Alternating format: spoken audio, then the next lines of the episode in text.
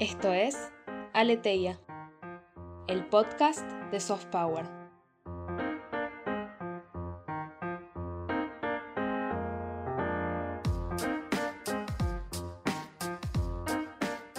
Nuestra invitada de hoy es Mariela Cuadro.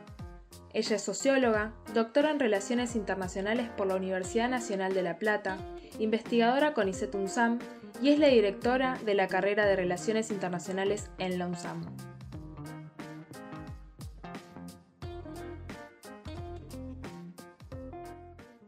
Hola Mariela, ¿cómo estás? Hola querides, ¿cómo andan? Muy bien. Bueno, y este día pensamos hablar de, una temática que Mariela es más que experta y que creemos que quizás falta hablar un poco y que quizás solo se habla por hechos puntuales, que es el Medio Oriente. Y para empezar, nos planteamos, se cumplen 10 años del comienzo de la primavera árabe. Una década después, Mariela, ¿cómo pensás que está Medio Oriente? Uf, qué pregunta fácil para empezar. Eh, Medio Oriente, a ver, primero siempre me gusta empezar pensando un poco la categoría de Medio Oriente, porque es una categoría que eh, es una categoría colonial, ¿sí? Eso es lo primero que hay que decir. Medio Oriente es el camino justamente que identificaron los europeos entre Oriente y Occidente, ¿sí? Por eso se llama Medio Oriente. Entonces, ya por sí es una categoría que es como bastante polémica, bastante difícil, bastante difícil de delinear, eh, y cada vez Medio Oriente eh, es, menos, es menos homogénea como, como, como región y cada vez se notan más diferencias muy fuertes. Creo que una de las consecuencias de los levantamientos árabes, eh, que fueron denominados Primavera Árabe, justamente están, eh, está vinculada con esta eh, diferenciación que aparece muy clara entre algunos estados y, subregiones dentro de Medio Oriente que han sido mm. completamente desguazadas, digamos, ¿no? Y acá estoy pensando en Egipto, estoy pensando en el norte de África en general, con algunas excepciones, Estoy pensando en Siria, claramente.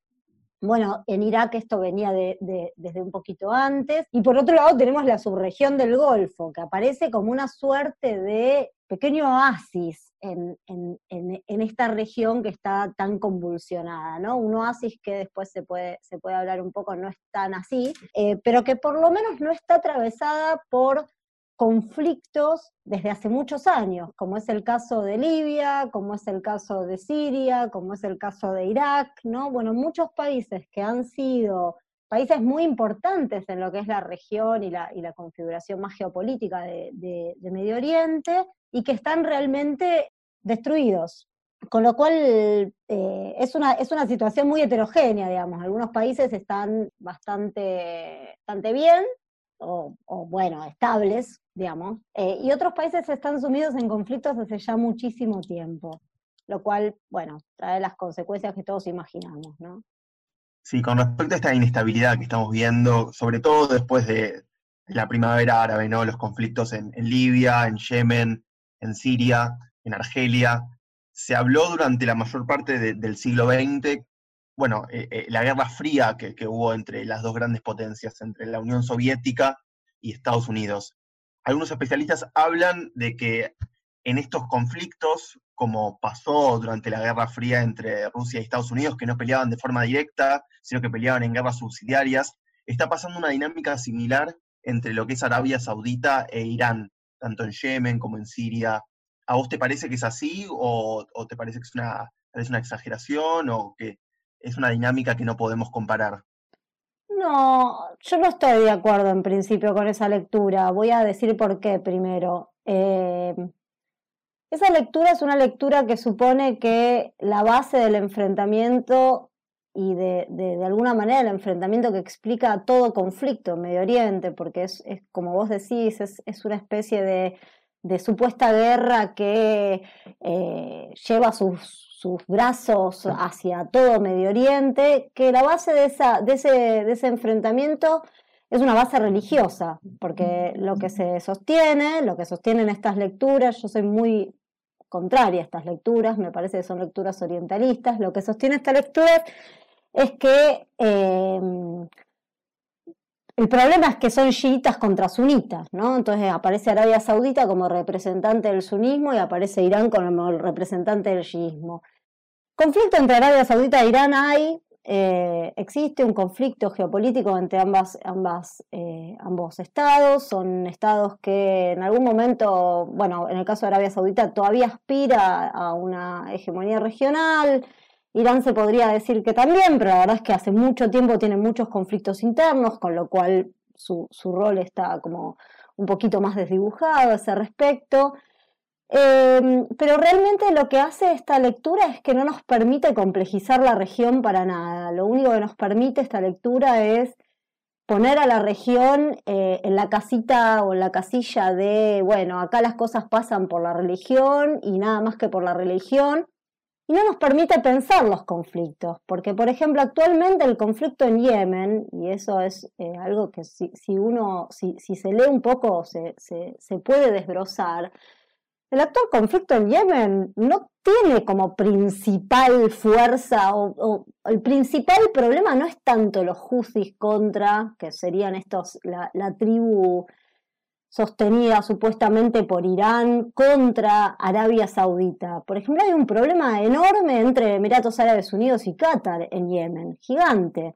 Eh, hay un problema interno en Yemen muy grande, de fuerzas secesionistas de todo lo que es Yemen del Sur que se quieren separar de, Yemen. Entonces, en este sentido, están en oposición, estas fuerzas están apoyadas por, por Emiratos Árabes Unidos y opuestas o enfrentadas al gobierno eh, que a su vez está apoyado por Arabia Saudita, en parte por Qatar, porque digo, entonces acá aparecen una multiplicidad de factores y de complejidades que me parece que esa lectura es como una lectura muy fácil que lo que hace es dicotomizar un, un, conflicto que, o varios conflictos más bien, que son sumamente heterogéneos y cada uno de ellos merece una atención especial. Yo podría tranquilamente hablar de cada uno de estos conflictos sin nombrar a Irán, no sé si sin nombrar a Arabia Saudita, pero eh, sin nombrar a Irán seguro, y en más de uno de estos conflictos que vos mencionás, debería nombrar sí o sí Emiratos Árabes Unidos. Un país que en general, un Estado que en general no es mencionado en estas lecturas, ni siquiera.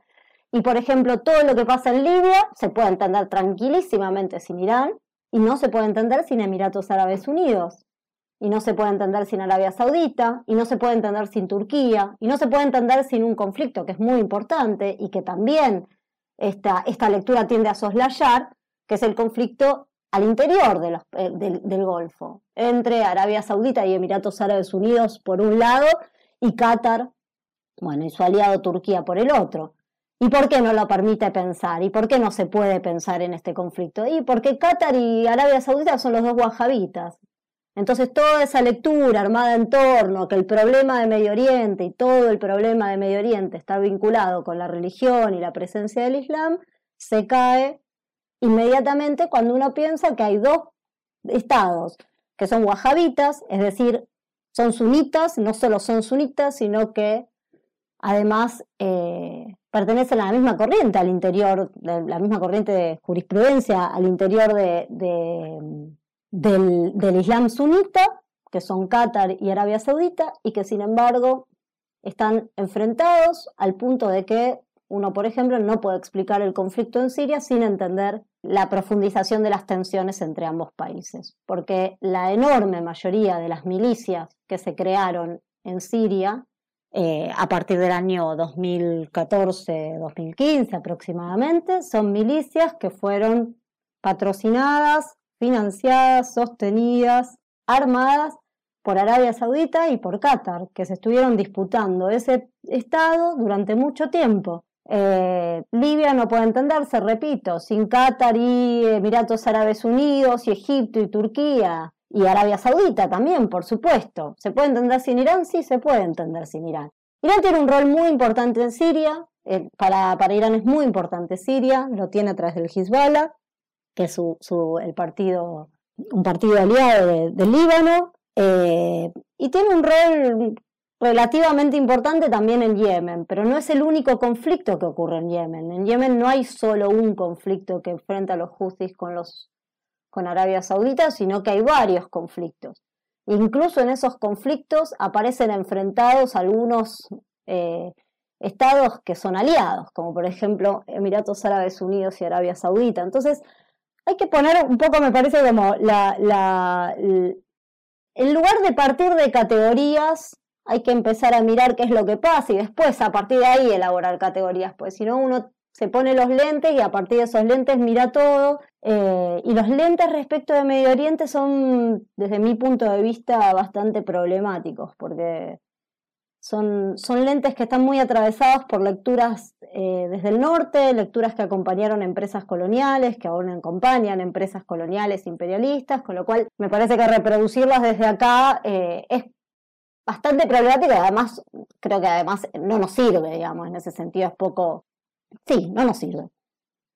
Y teniendo en cuenta que, bueno, hay una visión de, Medio Oriente, por supuesto, construida desde los grandes poderes coloniales, que en definitiva eh, se dividieron un poco la región eh, a través del Tratado de Sykes-Picot, hoy estamos viendo que hay un ascenso de, a nivel eh, del concierto internacional de otra potencia, que es, China, y también estamos viendo y vimos después de los últimos conflictos en, la guerra de Siria, cómo Rusia y tanto Turquía empezaron a tener una posición incluso más dominante en un territorio que, en su momento estaba mayormente controlado y también con muchos intereses de las empresas eh, norteamericanas, francesas y inglesas.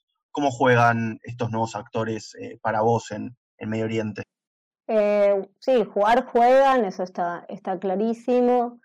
y creo que juegan cada uno con su propia historia o a partir de su propia historia, ¿no? Como para mencionar algunos casos, bueno, a ver, Estados Unidos, eh, luego de lo que fue la guerra global contra el terror y, bueno, y lo, que implicó Irak para Estados Unidos, que, más allá de que, de que Estados Unidos haya cantado una victoria, Irak realmente, eh, desde mi punto de vista, significó una derrota muy grande para, eh, para Estados Unidos. Una derrota en términos de que, de que no logró estabilizar, no logró imponer la democracia liberal que quería imponer, no logró convertir a Irak en lo que quería convertir. Eh, Irak quedó sumido en, en, el, caos, en la verdad que actualmente eh, la gente, el pueblo de Irak está sufriendo las consecuencias del 2003, siguen, después de 17 años siguen sufriendo las consecuencias eh, del 2003 y en ese marco Estados Unidos eh, está presente, ¿no? Plantear que Estados Unidos se retira de Medio Oriente, yo no, no, sé si me gusta la idea de retirarse de Medio Oriente, pero sí creo que cambia su forma de injerencia en Medio Oriente. Eh, y me parece que esa injerencia pasa a ser una, una injerencia quizás más constante, más frecuente, más cotidiana, si se quiere, y sin grandes acontecimientos, ¿no? Entonces quizás retira tropas, por ejemplo, de, Irak o retira tropas de, algunas regiones, pero al mismo tiempo interviene, interviene en Siria, eh, interviene a través de financiamiento y de armas en, eh, en Yemen, interviene a través de constantes bombardeos a través de drones, que son estos eh, aviones no tripulados, también asesinando diariamente, había, había un buen, diariamente mucha gente, había, había un buen gráfico en su momento dando vueltas eh, por las redes sociales de cómo habían aumentado durante la administración Obama los bombardeos a través de, de, drones en la región de Medio Oriente. De alguna manera se había cambiado, ¿no? Como para pensar que se cambió el modo de intervención. Yo no creo que ya se, haya retirado, pero sí cambió el modo de intervención. Y este cambio en el modo de intervención además estuvo acompañado eh, por, por, bueno, los levantamientos que, que, ustedes remarcaban al principio. Este, entonces, en el marco de todos estos levantamientos, también lo que queda es como una suerte de vacío de, eh, de poder de alguna manera y ese, bueno, y ahí aparecen las distintas intervenciones, ¿no? Turquía, por ejemplo, girando, dice, mm, terminando con esta, esta insistencia que tenía de vincularse con la Unión Europea, sumarse a la Unión Europea, la Unión Europea le da la espalda a Turquía, Turquía ve la posibilidad de, en el marco de los levantamientos árabes, empezar a incidir de manera fuerte en la, en la política eh, regional eh, y se mete a jugar de lleno, lo había hecho con anterioridad, pero creo que los levantamientos eh, árabes marcan eh, digamos, un, sí, una intensificación de esta, de esta estrategia de Turquía. Bueno, Rusia en Siria, digamos, Rusia no deja a, Siria de lado, no deja al, gobierno aliado de lado. Eh, acá Rusia, para mí, desde mi punto de vista, se ve un poco obligado a, a intervenir porque, bueno, es el pie que tiene eh, en la región y si cae Bayar al-Assad la verdad que lo estaría perdiendo, así que también creo que ahí hay, hay, como una especie de intervención medio forzada que resulta porque nadie le pone ninguna traba, entonces bueno, realmente termina dando vuelta la relación de fuerzas eh, en Siria.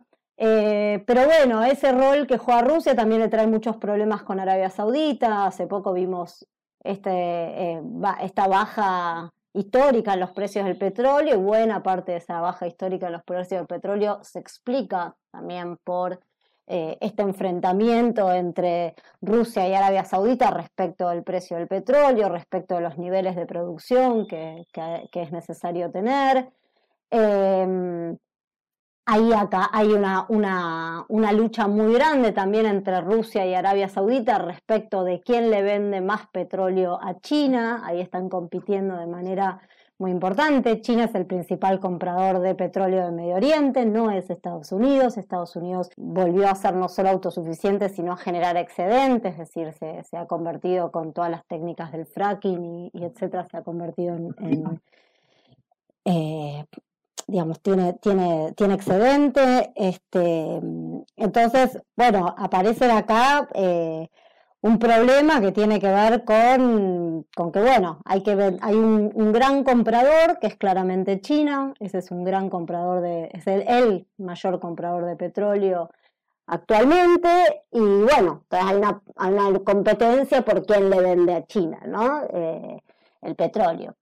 Entonces, bueno, China es muy dependiente de Medio Oriente, ¿no? Por esta razón, porque China no es productor de petróleo, entonces importa el petróleo, tiene grandes niveles de, crecimiento económico China, con lo cual necesita mucho petróleo. Y bueno, entonces China tiene que estar como bien con todos y todas, ¿no? Entonces tiene que tratar de, eh, bueno, acomodarse y tratar de estar en buenas relaciones. Por ejemplo, fue bastante interesante eh, en el marco de la, de la iniciativa mm, del cinturón y, del One Belt One Road. Eh, por ejemplo, una parte muy importante de esa iniciativa estratégica de China pasa por Irán, eh, pero bueno, para pasar por Irán necesitaba igual mantener como contento a Arabia Saudita al mismo tiempo, China así que también estuvo como intentando incorporar a Arabia Saudita a esa misma iniciativa. Entonces China está intentando como mantener buenas relaciones con todos eh, y a la vez en Medio Oriente lo necesita mucho China. China, Medio Oriente está mirando mucho más hacia Oriente que hacia Occidente hace ya varios años. Entonces me parece que, que, bueno, hay una, hay una relación de mutua necesidad de alguna manera, ¿no? Y esto explica también que muchos países de Medio Oriente, más allá de eh, determinadas eh, dependencias o, determinadas relaciones históricas que tienen con algunas potencias occidentales, sobre todo con, sobre todo respecto de lo que ellos consideran, eh, acá estoy hablando del Golfo, estoy pensando en el Golfo sobre todo, ¿no? Hay, hay como una especie de eh, vinculación con, con Occidente, pero más ligada a cierta cierta admiración por Occidente, entonces intentan eh, siempre estar haciendo un pie ahí, o eh, qué sé yo, los hijos de los reyes, los hijos de los príncipes, los príncipes mismos van a estudiar Occidente, Occidente en ese sentido sigue siendo un punto cultural muy importante para, estos, eh, para estas élites, sobre todo, pero respecto de todo lo que tiene que ver con comercio, con con turismo, con producción de, económica, claramente China está desplazando en, Medio Oriente a, los países occidentales, así que eh, en ese, por ese lado, digamos, se, se, vuelcan más hacia China. Y después también con respecto un poco a lo que decías al principio de que no nos quedemos con los anteojos occidentales, pensando un poco en, en las cuestiones de religión, ¿Qué anteojos podemos usar en, esta región que en realidad, si bien no podemos pensarlo solamente como cuestiones o, conflictos de religión, sí juegan un rol fundamental?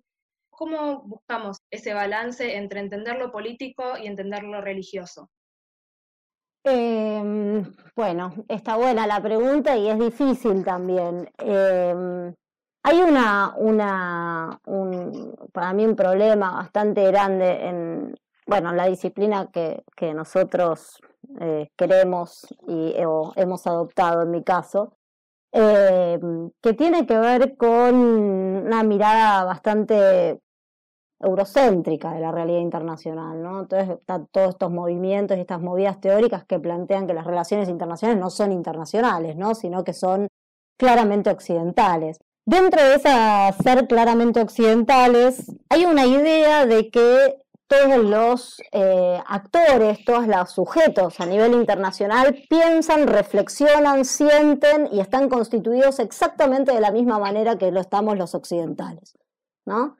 Entonces, por ejemplo, se plantea la, la diferenciación entre los musulmanes que son buenos y los musulmanes que son malos. Los musulmanes que son buenos son los musulmanes que eligen individualmente ser musulmanes. Y después están los malos, que son todos aquellos que están eh, o que son fanáticos, que esos son además terroristas, o que eh, están constituidos por la religión de otra manera, ¿no? Entonces yo creo que, que, el problema acá es estar constante o de vuelta, ¿no? La democracia. Democracia si es compatible o incompatible con el Islam. Si el feminismo es compatible o incompatible con el Islam, ¿no?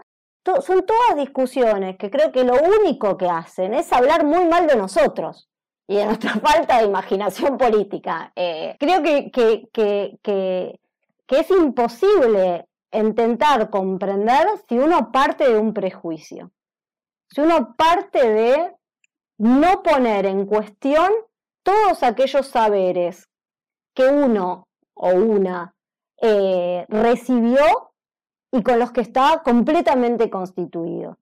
Entonces, intentar comprender otros espacios, otros procesos, otros eh, gente diferente, ¿no? Voy a hablar de, de, intentar comprender diferencias a través de el lenguaje de lo mismo, lo único que nos lleva es a intentar poner en una misma cajita todo, ¿no? Y como que generamos una, una suerte de presión para que en esa cajita entre todo.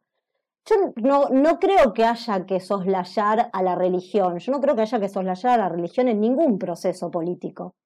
Yo creo que la, la idea de, de, de, que la religión es algo separado de lo político es una idea que tuvo sentido en algún momento, pero digo, uno mira América Latina, América, Estados Unidos, el presidente de Estados Unidos ayer habló con una Biblia en la mano.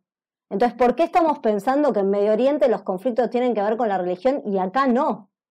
¿No? O, digo, ¿cuál, ¿cuál, es ese, ese, ese, esa idea madre que tenemos, o padre, o no sé, como querramos decirle, de que, bueno, allá hay religión y acá, que acá no hay religión? ¿Acá la religión no juega políticamente?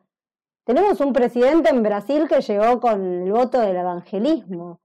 El evangelismo es un fenómeno súper importante en América Latina y ha sido sumamente relevante, Weber escribió sobre esto, en toda la constitución de Estados Unidos, en la constitución subjetiva de los estadounidenses.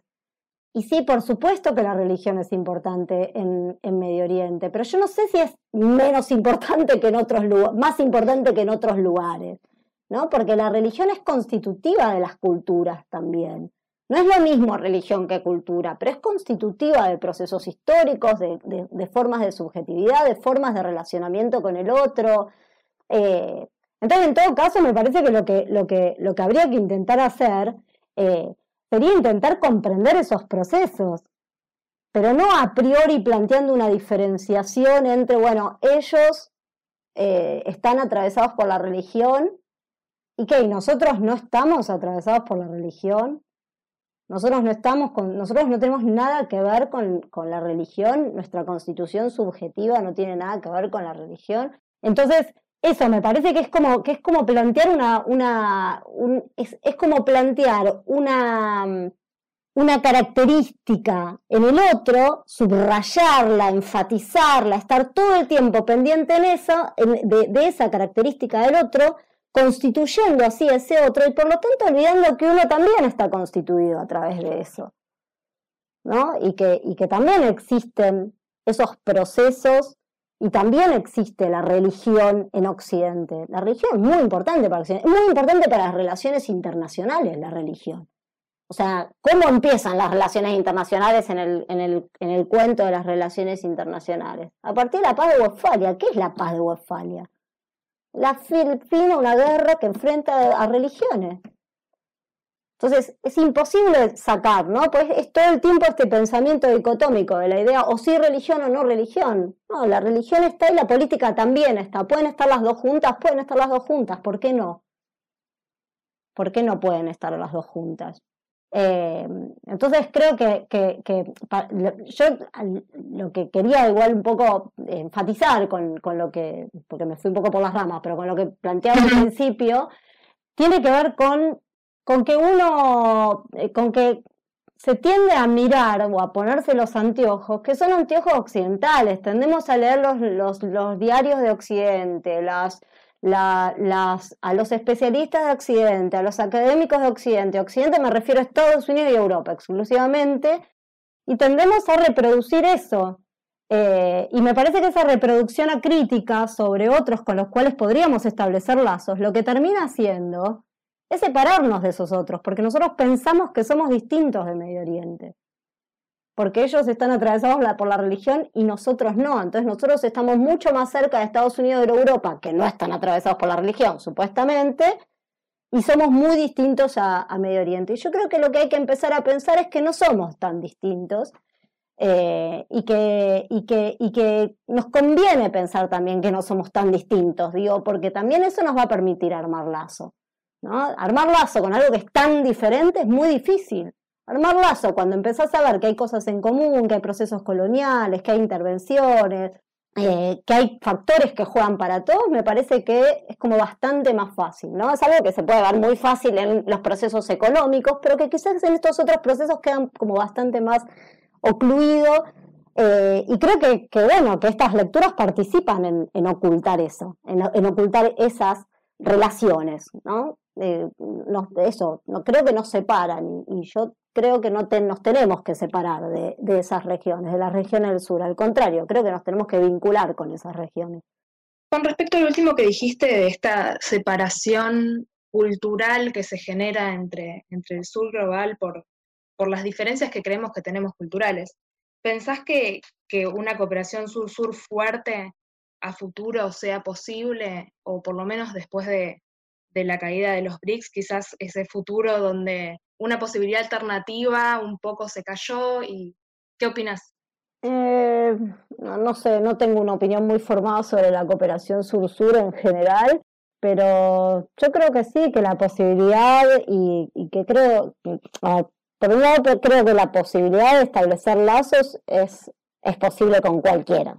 ¿No? Digo, creo, eso, eso parte de esa base. Para mí, el establecimiento de lazos entre estados, regiones, sujetos, personas, etcétera, me parece que es posible establecerlos con cualquiera. Creo que ahí lo que, lo que funcionan son eh, mecanismos sociales que cortan lazos, ¿no? Pero, pero creo que el establecimiento de lazos es también socialmente posible. Eso parto, de, la, de la base. Y además no solo creo que es posible, sino que me parece que considero que es una buena estrategia política. Me parece mucho mejor como estrategia política intentar establecer lazos con regiones del sur que intentar establecerlos con regiones del norte. Y esto es sencillamente porque con las regiones del norte tenemos una relación colonial asimétrica que no tenemos con las regiones del sur.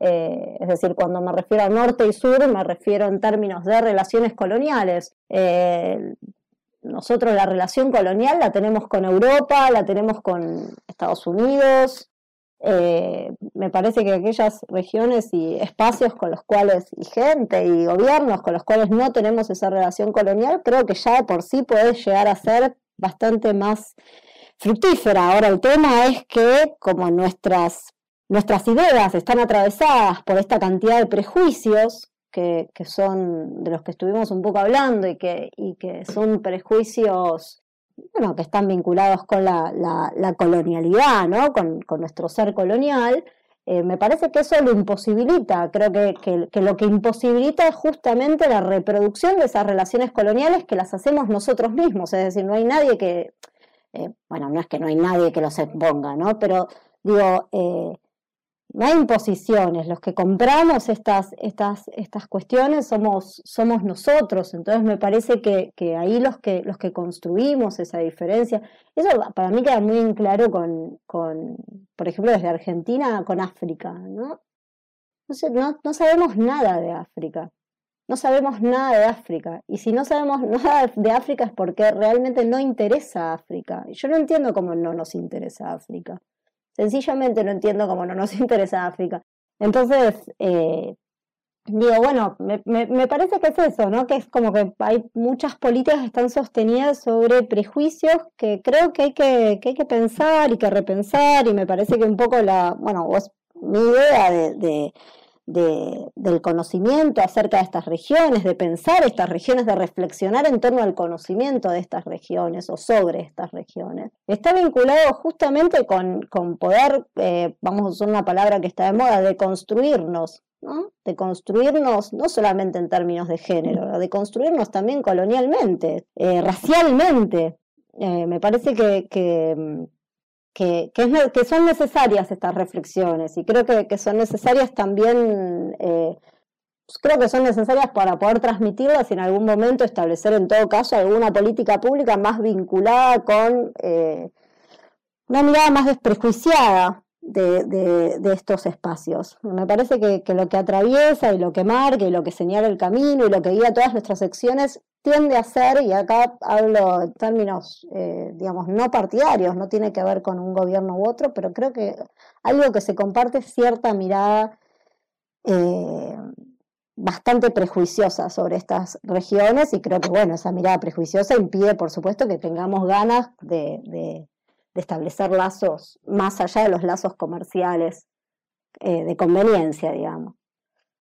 Y ya que lo mencionas, y porque también es, un tema en auge que quizás ya no se puede evitar, hablando de construirse y toda la controversia que hay sobre el género a nivel global, ¿cómo ves el impacto de los movimientos que hay en la región, que como sabemos eh, es controversial, ha sido históricamente controversial, pero hoy en día, ¿cómo se puede ver?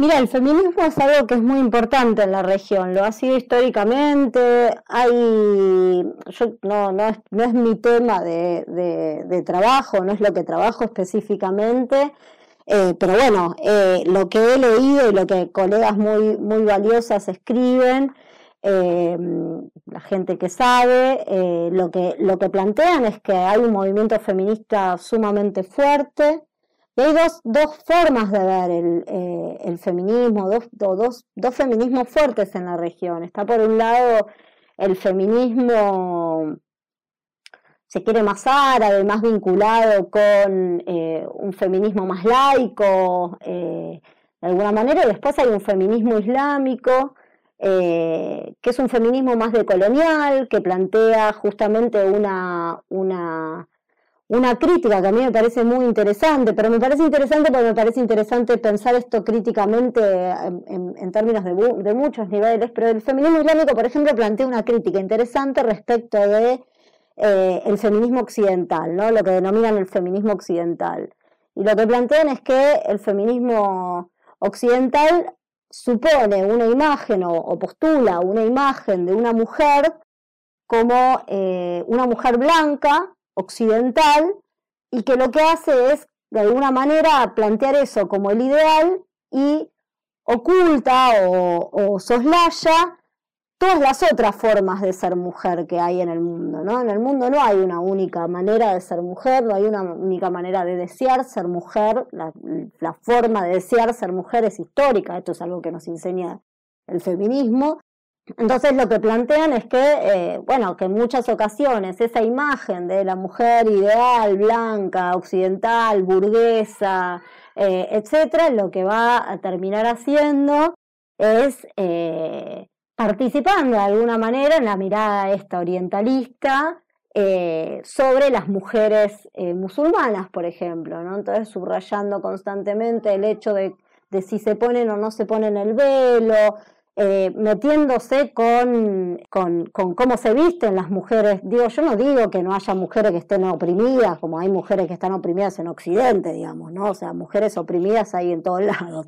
Este, pero bueno, sí creo que hay otras, otras voces que, que tienen quizás menos, eh, menos prensa y que no se las escucha tanto y que son voces que desde mi punto de vista son voces que son interesantes, que dicen cosas interesantes y que por lo menos hay que eh, hacer el, el, esfuerzo de, de oírlas. Eh, entonces, en este sentido, me parece que, hay movimientos feministas fuertes, pero también son movimientos feministas plurales. Entonces, también hay discusiones muy importantes al interior de, eh, de cada uno de los estados y en el movimiento feminista en general en, Medio Oriente.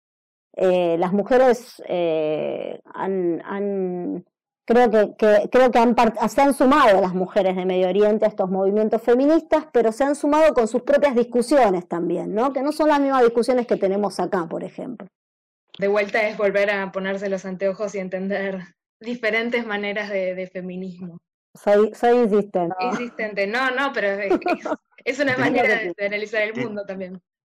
Teniendo en cuenta este, este lente nuevo, analítico que, deberíamos tener para, para mirar Medio Oriente, eh, para los alumnos que, nos escuchan? ¿Qué, ¿Qué, corrientes de pensamiento pensás que actualmente o históricamente son eh, las más ricas para, comprender Medio Oriente de una forma multidimensional y si hay algunos autores en particular eh, que tengan una mirada un poco más transversal y no tan ligada al pensamiento occidental clásico, nos recomendás para que podamos empezar un poco a, a formar nuestra, nuestra opinión y también nuestra, nuestra capacidad analítica sobre Medio Oriente. Bueno, primero tienen que cursar Teoría 2 con una profesora muy genial que hay, eh, que se llama Mariela Cuadro. este, mm. no, pero a ver, eh, todas las perspectivas postcoloniales y las perspectivas decoloniales para mí son muy importantes para entender todos estos procesos, porque son procesos que tenemos que entender porque son procesos que nos constituyen a nosotros. No, no es que son procesos que tenemos que entender solo porque los constituyen a los otros, sino porque nos constituyen a nosotros y nos fijan a nosotros en redes de poder, ¿sí? Y nos colocan a nosotros en posiciones de poder. Entonces me parece que en ese sentido es que, que son importantes. Todas las perspectivas de coloniales y postcoloniales para mí son muy importantes. Hay un autor en este sentido que es como uno de los grandes referentes del postcolonialismo, que es Edward Said, un, palestino sumamente interesante, que ya ha muerto, pero escribió un libro que se llama Orientalismo, que es un clásico y es, es un libro eh, es, muy bueno y además de que es muy bueno, es sumamente interesante. Yo eh, cuando doy clase de Medio Oriente es como lectura obligada me parece entonces que esas perspectivas son las perspectivas que mejor nos permiten eh, eh, pensar todas las perspectivas más pospositivistas de las relaciones internacionales, las más reflectivistas, las que no entienden únicamente como actores de, de, las relaciones internacionales a los estados, que entienden que existen otras dimensiones y no solo la dimensión de seguridad o la económica para pensar lo internacional, que son las dimensiones culturales, las dimensiones sociales, Dentro de los feminismos hay, bueno, como feminismos islámicos, hay feminismos decoloniales que son bastante, también bastante interesantes. Hay, una gama muy grande, ahora toda una, una, una, línea vinculada con las relaciones internacionales globales, que fue una propuesta de, de Amitabh Acharya en el 2014, que lo que plantea es que, eh, bueno, de internacionalizar las relaciones internacionales, entonces a partir de ahí hubo bastantes, bastantes intervenciones académicas pensando el link entre el Islam y las relaciones internacionales y cuáles son las relaciones sociales e internacionales que propone el Islam. Hay muchísima, hay muchísimo. Realmente es, cuestión de, ponerse a, leer y ponerse a leer un poco también autores de otras latitudes y autoras de otras latitudes, ¿no? Esos apellidos raros eh, que no sabemos ni cómo se escriben, porque creo que, que por lo menos para tener otra mirada, por lo menos para tener otra voz. Después uno puede no gustarle, uno puede no compartir, eh, no, no, no, no para compartir todo. Yo creo que, que, acá no, no es la idea de compartir todo, sino simplemente de saber que existen otras voces, otras miradas, que hay otras perspectivas para, para dejar de, de, estar reproduciendo algunos discursos que, bueno, que hay que ver hasta qué punto eh, también no nos oprimen a nosotros. Y para hablar un poco de un tema muy actual, tan actual que probablemente es el único tema cotidiano del que estamos hablando todos los días, ¿cómo pensás, sin hacer futurología, pero qué podría pasar con la región a partir del coronavirus y cómo y cómo obviamente está afectando a todos los países globalmente, eh, y bueno, y también cómo, eh, cómo afectó la caída de, del barril, todas estas cuestiones, cómo, cómo puede impactar.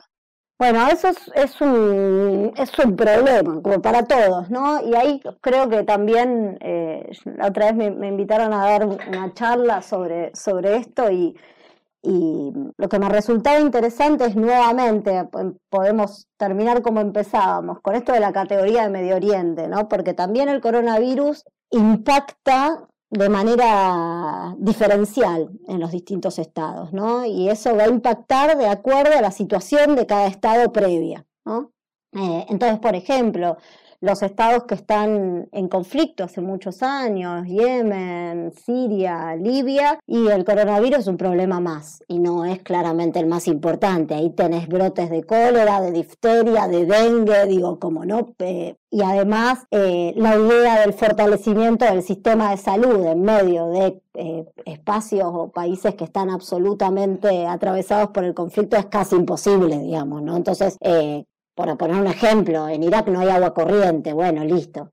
¿Sí? O sea, no, no, no. Entonces el problema es de otra manera. De todas maneras, se tendió en todos los casos a cerrar las fronteras, se hicieron esas cosas y se impuso algún tipo de cuarentena y esto, bueno, fue obviamente eh, estuvo muy vinculado con la situación en cada país, ¿no? En particular, eh, en algunos países se hicieron muchísimos testeos, como es el caso del Golfo, pero bueno, los países del Golfo tienen mucho dinero, entonces también pudieron comprar muchos tests y la verdad que los niveles de, las tasas de mortalidad del virus en, los países del, Golfo son muy, muy bajas, de las más bajas del mundo. No así, por supuesto, en algunos países más, eh, más golpeados, eh, como por ejemplo el caso de, Irán y Turquía, que tuvieron la verdad que brotes graves, también tiene que ver eso mucho con el lugar. Primero, el momento en el que impactó el virus, que fue como con bastante anterioridad a lo que impactó acá en, Argentina, por lo menos, tiene que ver también con el lugar central en el mundo que ocupan, ¿no? Nosotros, por ejemplo, bueno, estas cuestiones, uno va al aeropuerto de Estambul, es un aeropuerto gigante, el aeropuerto internacional, sí, hay, bueno, y eso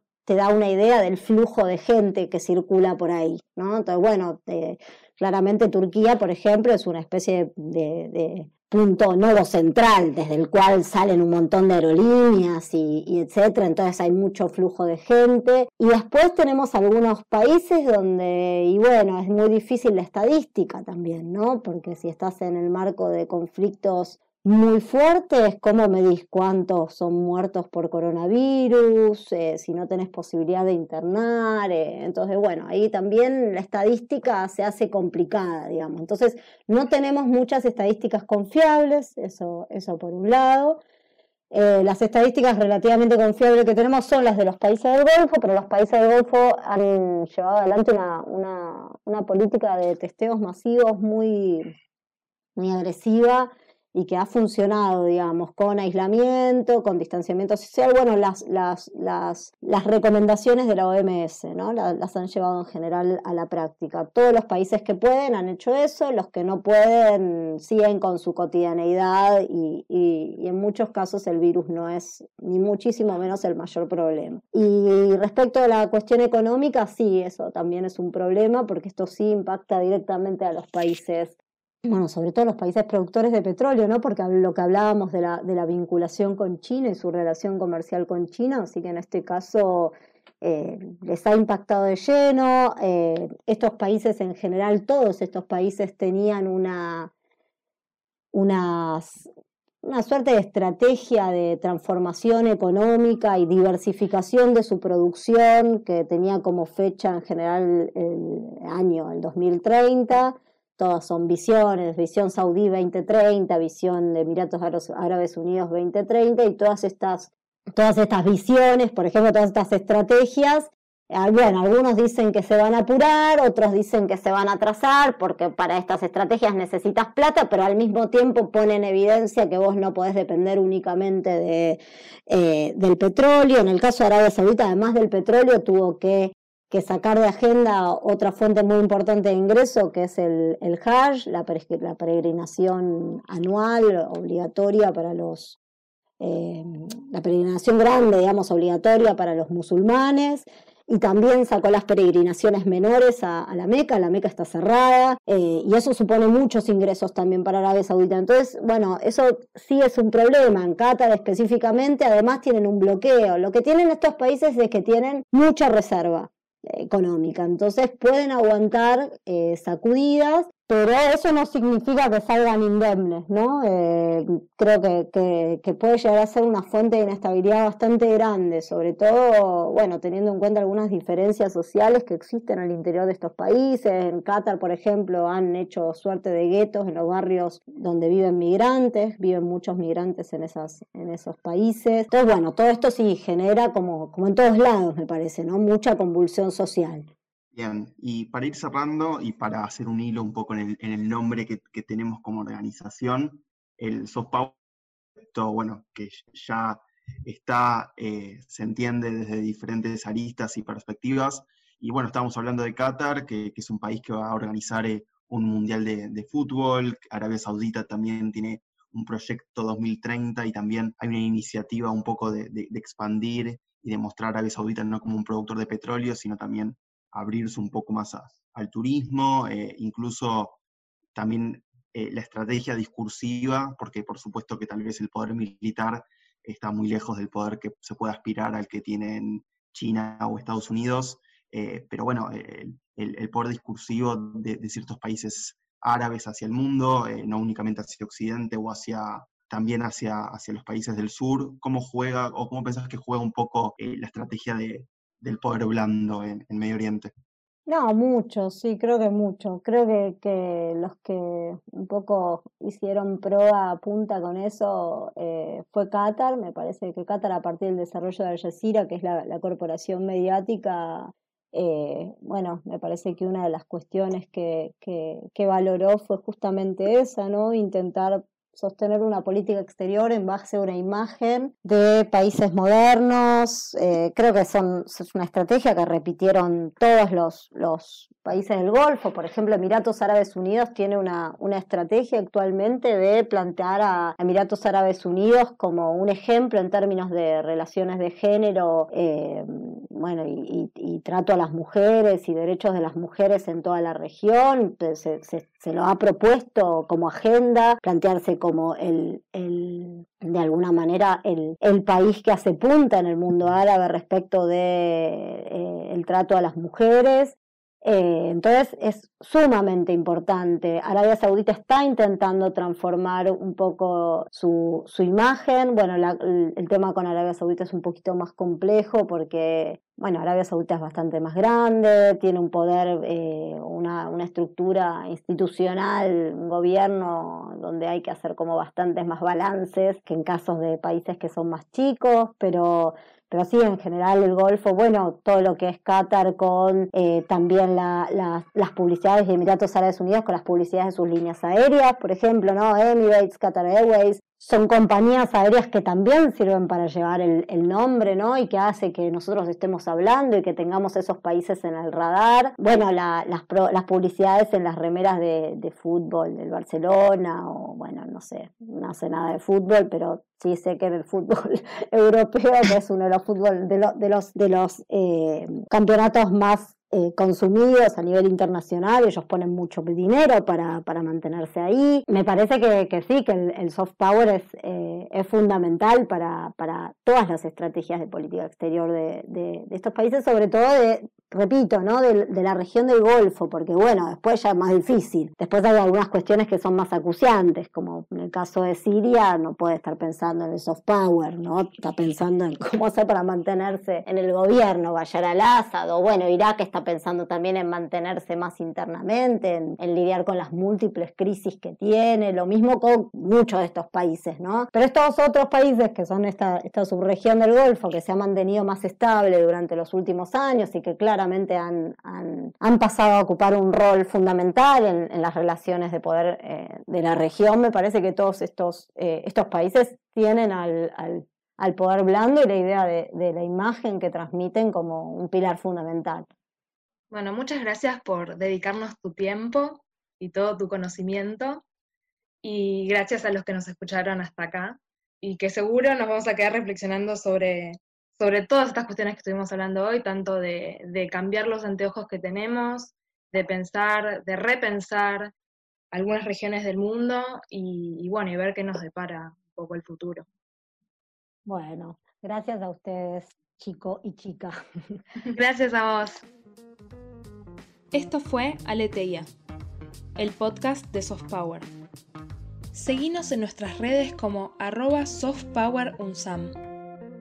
Esperamos que te haya gustado y nos escuchamos la próxima.